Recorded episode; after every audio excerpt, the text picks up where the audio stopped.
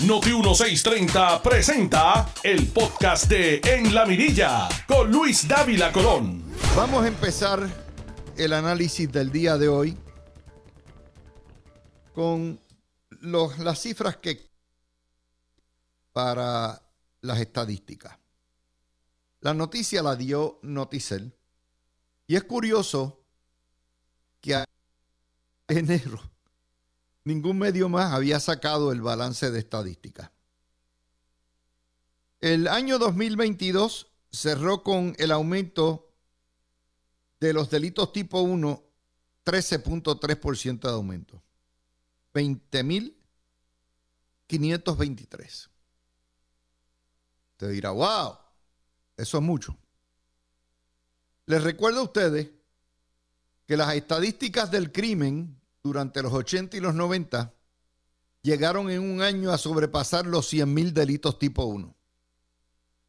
Y el promedio eran entre 70 y 80 mil delitos tipo 1 por mucho tiempo. Y aunque ciertamente no tenemos una población de 4 millones y pico como debiéramos tener, tenemos una población de 3.1 millones, el cambio ha sido dramático. De cerca de 80 mil, 90 mil a 20 mil.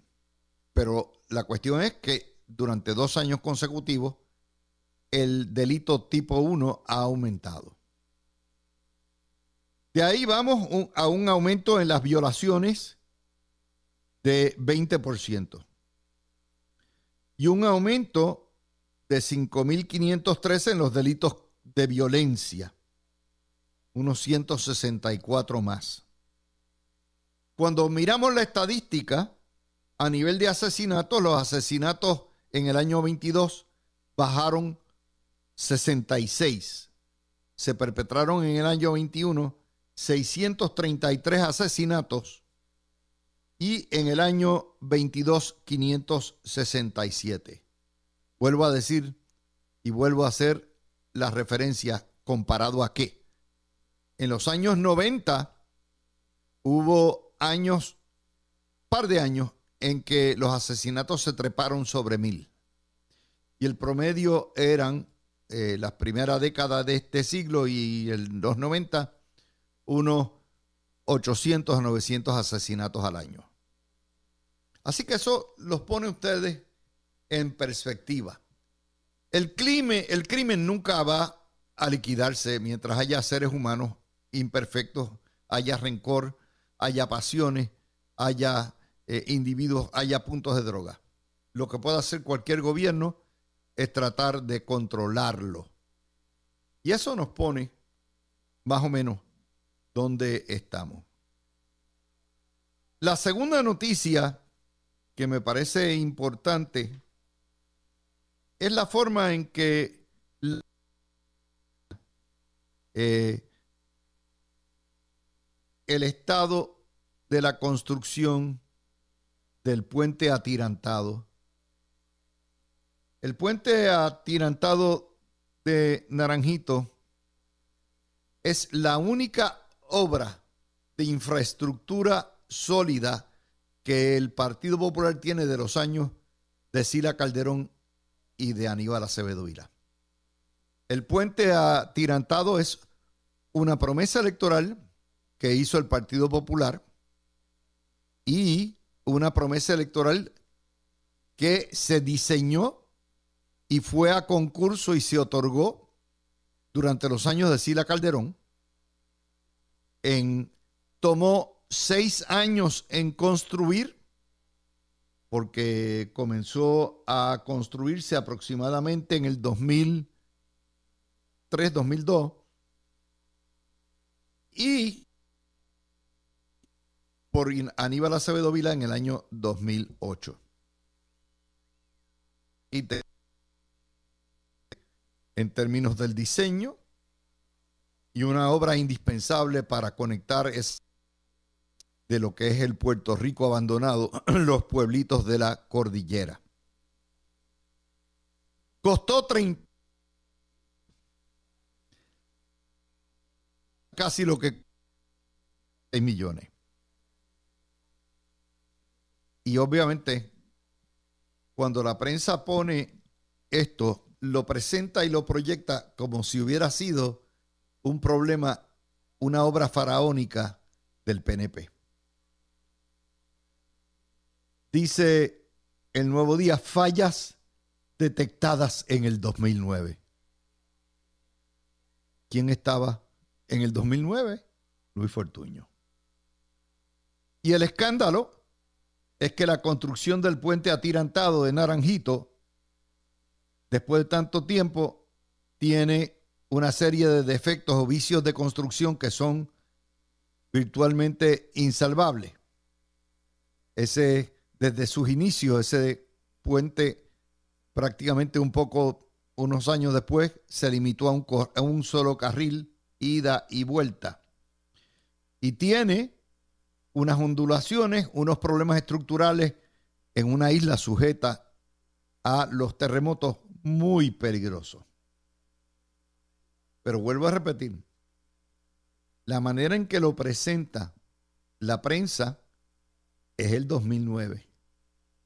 No fíjense que el titular no habla de la construcción. ¿Y por qué? Porque hay que atribuírselo a Fortuño. O sea, los defectos de Fortuño, porque al año de haberse inaugurado, hay estudios que reflejan que el puente tenía unos problemas muy serios. Entonces cita la historia a José Izquierdo, nuevamente popular, y el enfoque es totalmente popular.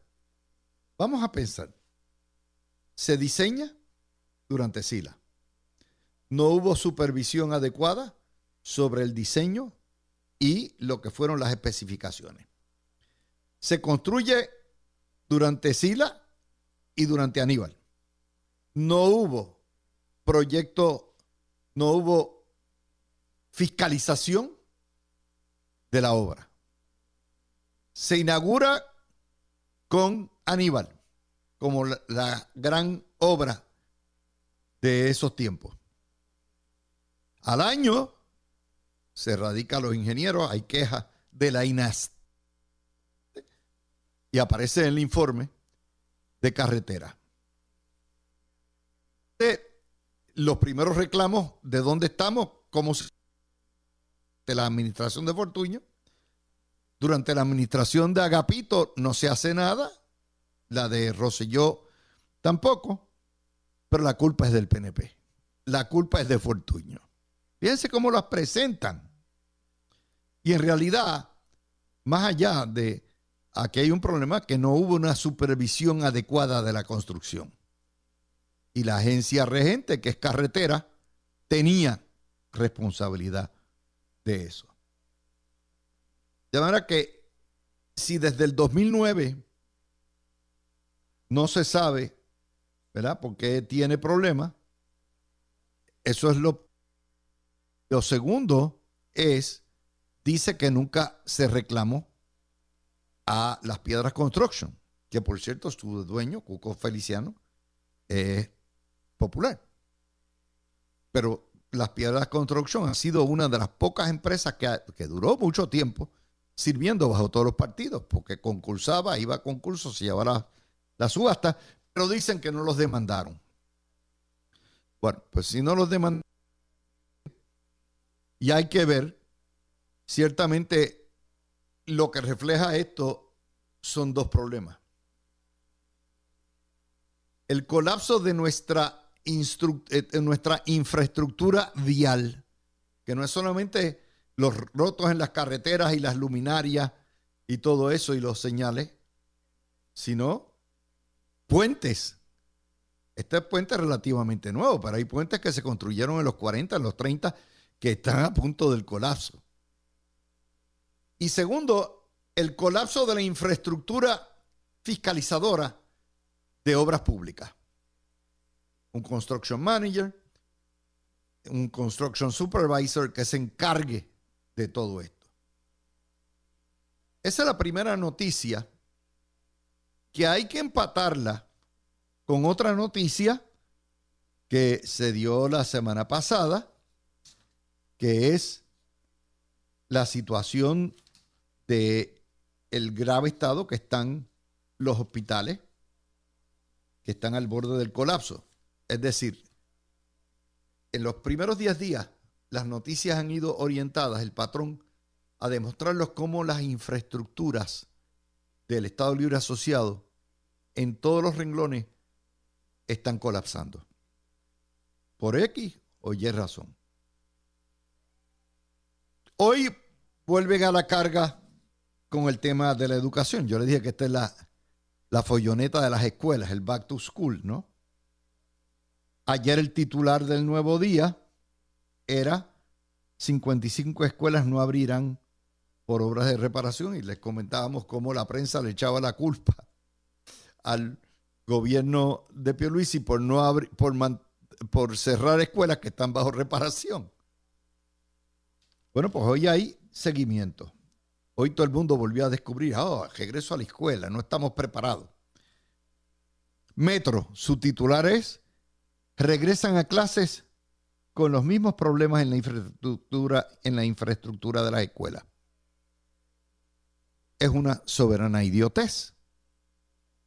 Porque pretender que fuera una infraestructura distinta luego de los 21 o los 20 días de receso navideño, eh, esas escuelas están tan deterioradas como estaban el año pasado, como estaban hace 5 años, como estaban hace 20 años.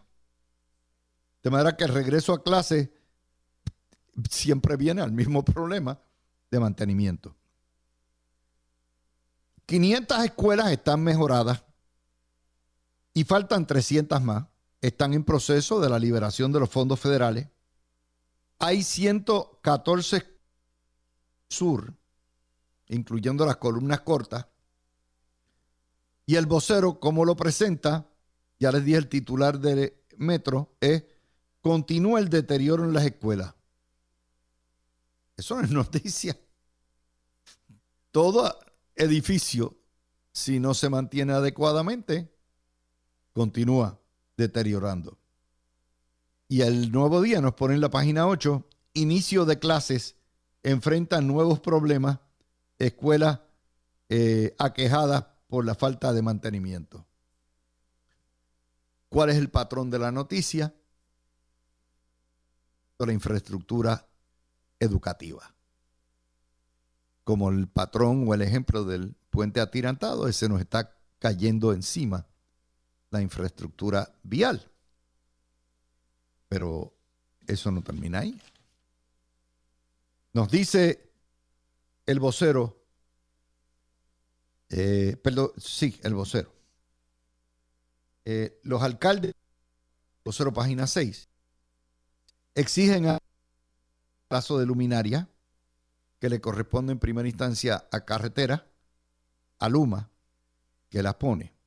¿Y citan a quién? Al alcalde popular. Fíjense que citan siempre populares en la prensa. Javier Hernández de Villalba, que se queja de la lentitud. Yo no sé dónde vive Javier Hernández, a pesar de que lo pusieron de los primeros en la lista. ¿Qué excusa no lo usa Miguel Romero en San Juan, que ha ido iluminando poco a poco y reparando, junto con la ACT y Luma? Esa excusa no la tiene tampoco Luisito Rivera. Es más, si falla la luz, Luisito Rivera va y le compra la bombilla y va y la repara él mismo. Pero, ¿cuál es la historia detrás de la historia? Nuestra infraestructura de iluminación nocturna en carreteras está en el piso. Y cuando usted ve el agregado de noticias, es que todo está colapsado. Todo está colapsado. Y, el problema no es meramente la infraestructura vial, sino cuando usted busca la infraestructura escolar, la infraestructura de acueductos y alcantarillado, la infraestructura de nuestros puentes. Esa es la situación. Y yo traigo a ustedes otra cosa que, que es la, hoy nos dice el vocero en página 17, crece la demanda por casas de miniatura, son casitas, microcasitas, eh, que lo que cuestan entre 30 y 50 mil dólares. Es un hogar asequible, son 500 pies o 600 pies cuadrados.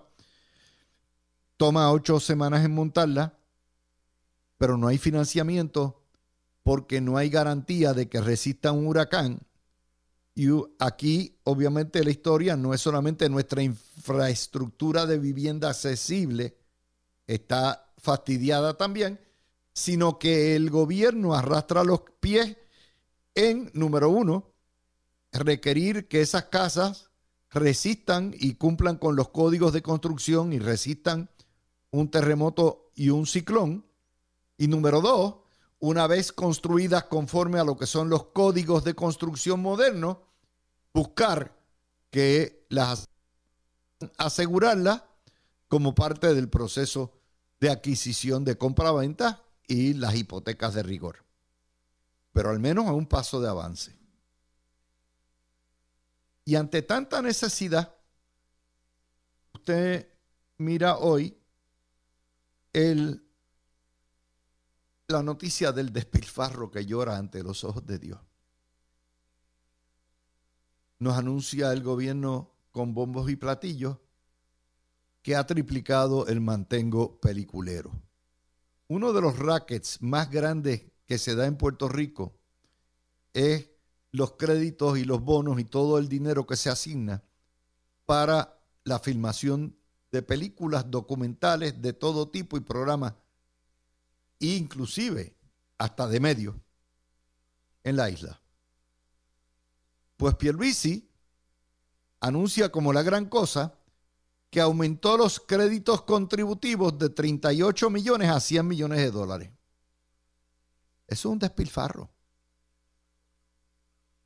En una comunidad donde ni tan siquiera hay para medicamentos, para mantener un personal salubrista adecuado. Una comunidad como esta, que se dé un mantengo cinematográfico, es una barbaridad. ¿Para qué se hace?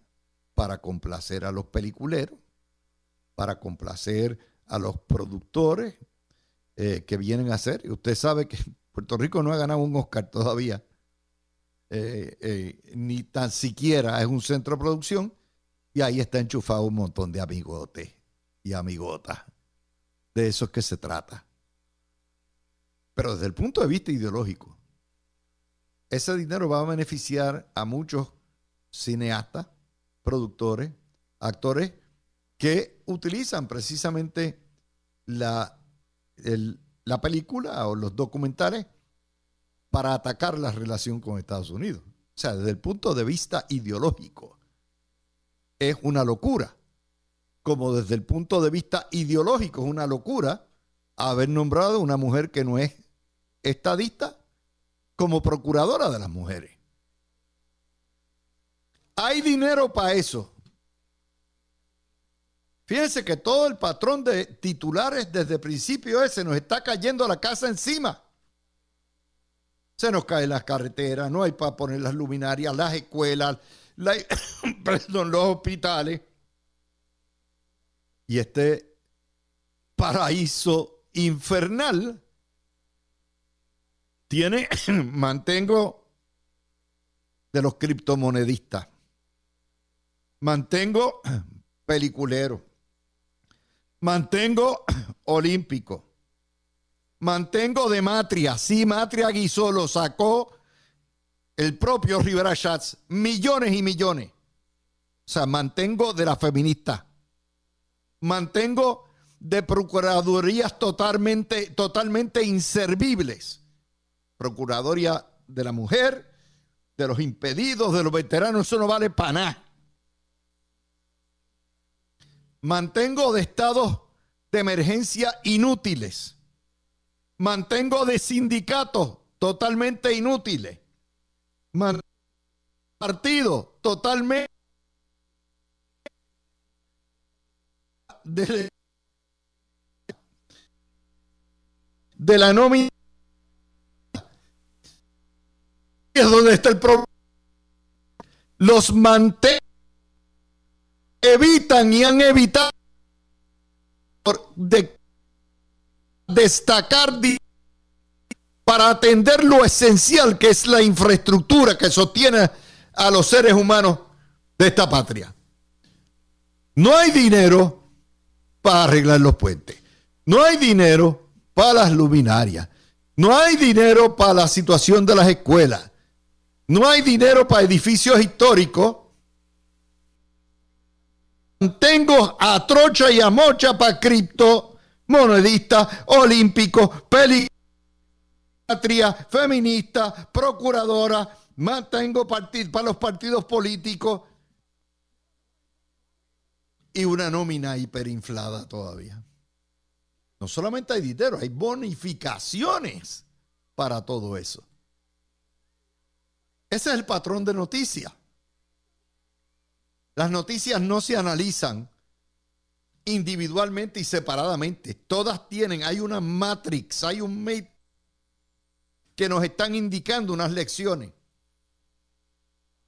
De manera que cuando el nuevo día le echa los bártulos a Fortuño por la construcción y los defectos de construcción del puente atirantado, en realidad están tirando vientos a la luna, porque en realidad eso no es el problema.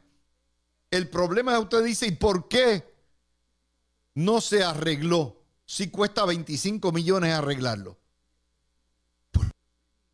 Votando dinero en cosas superfluas, en películas, 100 millones, en el olimpismo, 54 millones por periodo.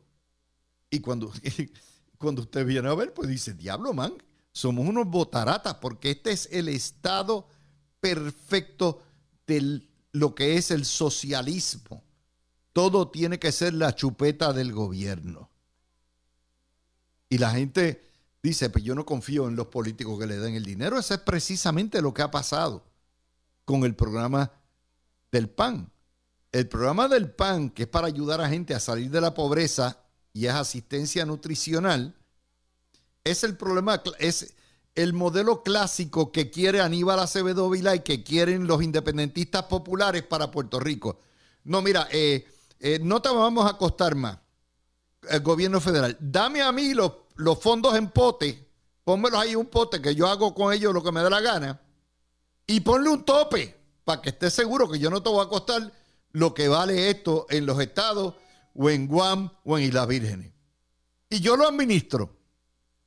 Y que ha resultado después de tantos años de los cupones del alimento y de que no sirve. No sirve y además discrimina contra nosotros. Puerto Rico recibe, y de esto la mitad de nuestros hogares, más de la mitad de nuestros hogares viven de esto, de los cheques de pan. Puerto Rico recibe como colonia 2.800 millones. Si fuéramos Estado recibiríamos el doble, recibiríamos por lo menos 2.000 millones más. Y ahí es donde está el problema. Fíjense que la historia no dice nada de eso. Entonces llega Tatito y todo el mundo quiere más chavos para el mantengo, que no es un mantengo permanente, porque bajo el programa SNAP se obliga a las personas A que vayan a buscar empleo y cuando buscan empleo se van mejorando, conectan de la asistencia. Pero la noticia, detrás de la noticia, es que los fondos en bloque son un desastre y que discriminan y que con los años ha ido pasando y la brecha entre lo que se recibe en el bloque y lo que se recibe en los estados sigue aumentando. Otra noticia más. Con eso, mi gente. Tú escuchas el podcast de En la Mirilla con Luis Dávila Colón por Noti1630. De vuelta con ustedes, mis amigos. Ya estamos acá por Noti1. De hecho, estamos, hemos estado todo el tiempo por Noti1, pero no tenemos el video ahora. Yo recuerdo que con ese puente atirantado hubo hasta controversia en el 2008 y me acuerdo que hicieron hasta presión para que el contratista entregara antes de las elecciones. De hecho, el puente atirantado se inauguró un mes antes de las elecciones del 2008, como la única obra eh, que presentó el señor Aníbal Acevedo Vila. Y en gran medida culpar a Fortuño o culpar al PNP por los problemas estructurales que no se cotejaron ni le dieron seguimiento durante la época de construcción y en las especificaciones es una injusticia.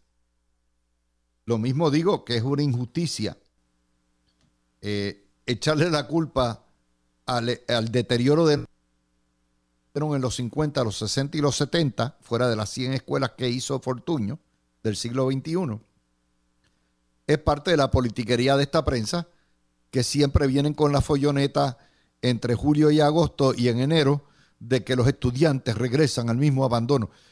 Fíjense que la historia no ponen, se han reconstruido o mejorado 500 escuelas de las 800. Está dentro del texto, pero el titular es que regresan, o sea, al, a los mismos problemas de infraestructura de las escuelas, como si en 21 días de las vacaciones de Navidad se hubiera podido arreglar muchas cosas. Pero es que no le dan ni el beneficio de la duda al gobierno. Y se está haciendo lo que se puede.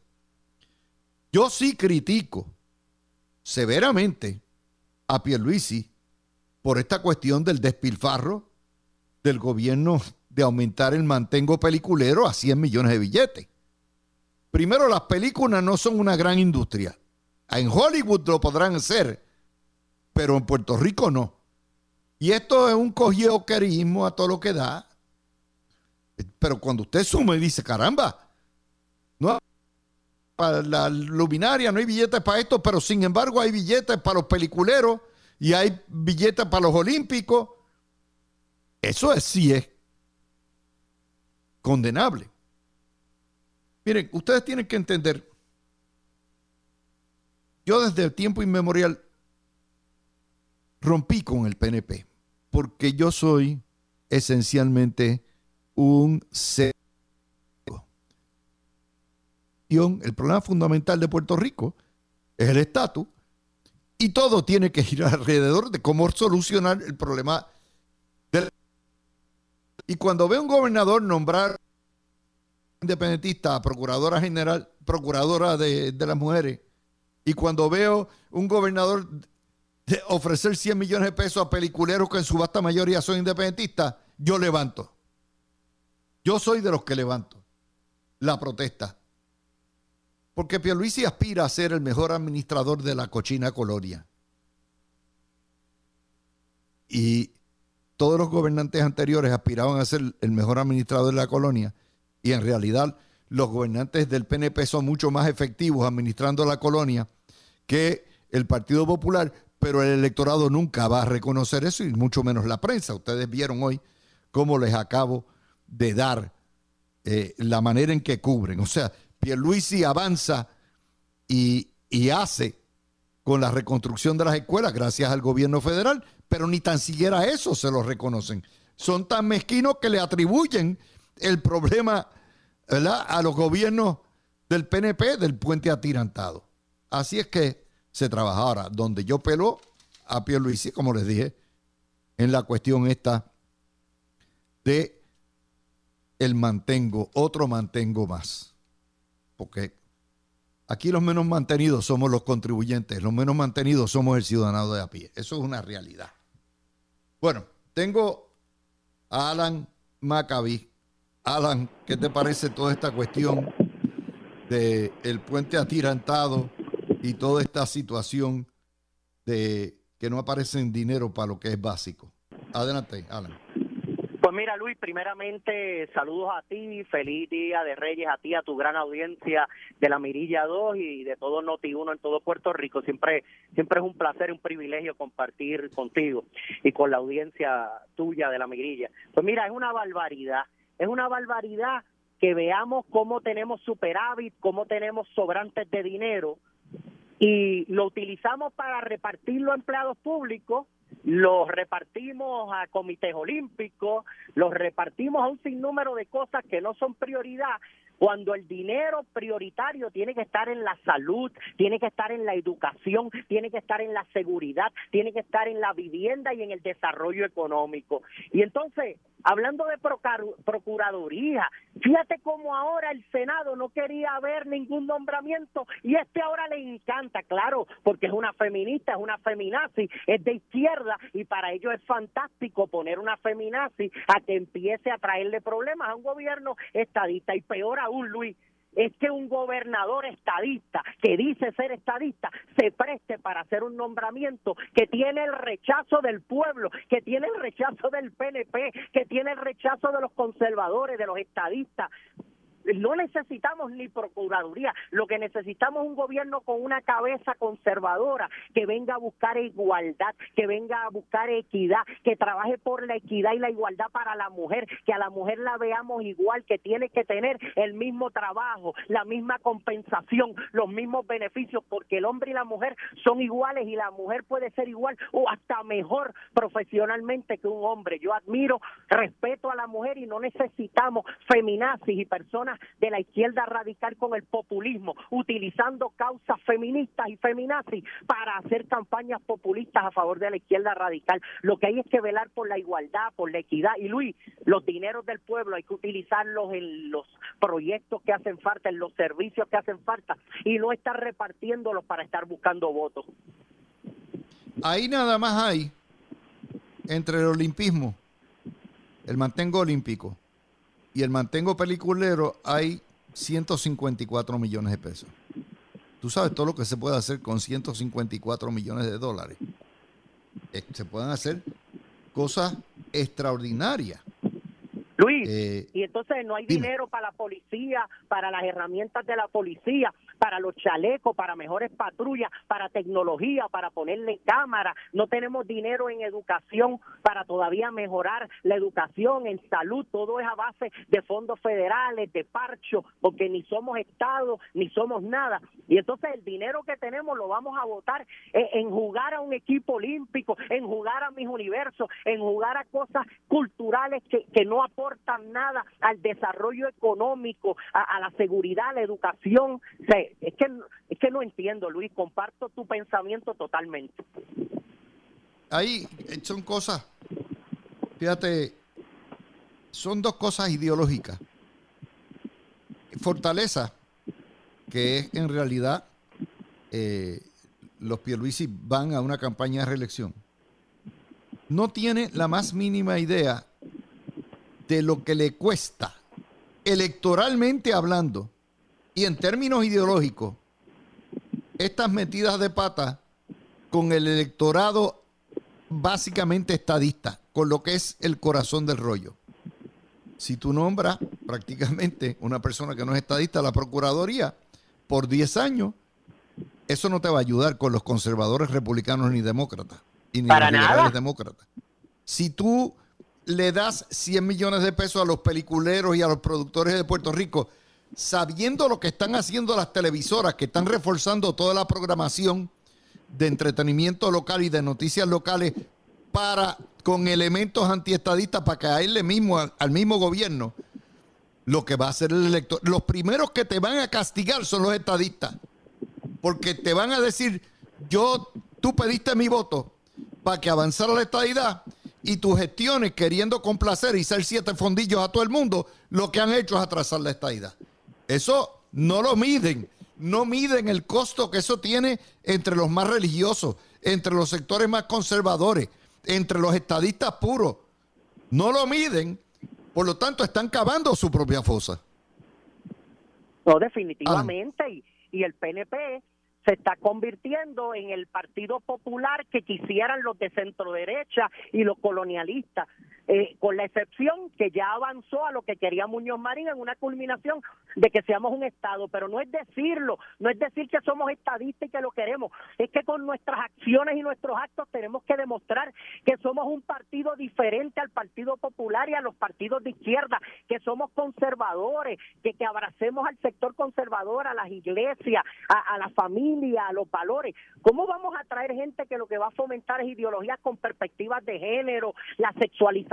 Envenenar a nuestros niños, personas que, que, que lo que vienen es a utilizar estas causas populistas para aventajar los esfuerzos de izquierda. Esta señora la vimos en el verano del 19 como se expresaba de Ricardo Rosselló, de un sinnúmero de cosas. Es que yo no puedo entender cómo un estadista se le puede ocurrir nominar a esta persona y sabiendo que las próximas elecciones son tan importantes, que el PNP está haciendo una obra gigante, grande, que Pedro Pierluisi ha logrado en, sector, en el sector de la economía, de empleo, del desempleo, en un sinnúmero de cosas, en aumentos a los empleados públicos, en estabilizar una economía, en que estamos saliendo de, de una quiebra en el gobierno y que venga a empañar con este tipo de cosas que enoja y, y le demuestra más al sector conservador, a, a los republicanos en el PNP, que de verdad no están siendo representados. Y yo no sé quién lo asesora, yo no sé qué es lo que está pasando, pero si el PNP no se transforma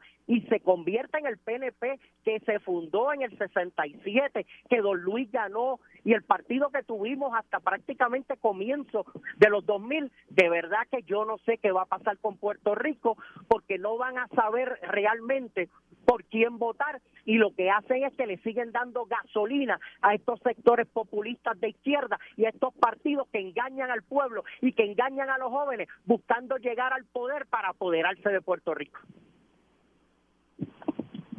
Un tema básico que sale. Hoy hay una nota que nos dice que algo que una nueva tendencia en Estados Unidos son los, las microcasitas. Es decir, casitas de 500, 600 pies cuadrados que pueden, eh, obviamente, resolver el problema de un hogar asequible. Los costos son 30 millones, 30 mil dólares por casita. Eh, y en ocho semanas montan una casita. ¿Tú sabes cuántas casas se pueden hacer? Casitas de esa naturaleza. ¿Ok? Con eh, los 154 millones que van, que van dirigidos al olimpismo y al mantengo peliculero. 5 mil casas. 5 mil casas, Alan. ¿Tú has visto dónde están las prioridades? Definitivo, Luis, y por eso es que cuando nos sentamos a dialogar con congresistas republicanos, lamentablemente lo que nos dicen es, pero, pero ¿para qué ustedes quieren 10 o 11 billones adicionales en presupuesto si no nos han demostrado que lo que están recibiendo y lo que tienen lo saben manejar, que saben tener las prioridades correctas, que ponen el dinero y se ve rápidamente en donde tiene que estar, eh, eh, en la educación por encima de todo, en la salud, en la vivienda, en la seguridad, en nuestra policía, en la ley y el orden? Y lamentablemente hay que reconocer que aunque el PNP es el que mejor administra la colonia, es el que más obra, el único que tiene obra, pero lamentablemente a veces pasan cosas, Luis, que no podemos entender. Hay dinero en esta cochina colonia que hay que saberlo utilizar mejor y claro, para echar para adelante y prosperar necesitamos la estadidad, los poderes de la soberanía, pero tenemos ya con los pocos recursos que tenemos demostrar que los podemos manejar y sabemos administrar para así callar a estos congresistas que le molesta ver las cosas que pasan en Puerto Rico que no tienen explicación, Luis. Y lo peor, cuando vemos que es un estadista, que es alguien del PNP el que está envuelto en esa situación. Hay una nota que también que va a la yugular de nuestra sobrevivencia, nuestra el tratar de es realmente bien difícil. Yo vengo diciendo hace mucho tiempo del problema de las luminarias. Yo decía, ¿cómo diablos, habiendo tantos millones, no iluminan? ¿Qué cuesta reparar, sustituir una bombilla? ¿Qué cuesta poner cable de nuevo? Bueno, pues hoy los alcaldes, esta vez los populares, básicamente, porque de nuevo la prensa lo que cita son populares como autoridad. En el caso es de Luis Javier Hernández de Villalba. Eh, pero tienes razón, los focos hay que cambiarlos. Oye, ¿tú crees que no, es, no era para que el, Fortaleza se dedicara a una campaña total, el gobernador y su hermana inspeccionando todos los días cómo van a arreglar los hoyos en la carretera y cómo van a bregar con las luminarias? Y todavía estamos aquí esperando por las luminarias en muchos de los... En Guaynabo hay sectores que tú no puedes entrar. Es así. Pero eso no se resuelve. Mira, Luis, el pueblo ve cómo se dispersa dinero y millones y millones en cosas que no vale la pena. El pueblo escucha cómo tenemos una comisionada residente que, que ha hecho historia trayendo los más fondos en la historia, pero al final el pueblo aquí va a la nación, va a los estados y ve cómo se vive allá, cómo son las carreteras, cómo es la educación, que es gratuita, pública, como si fuera un colegio privado aquí o mejor.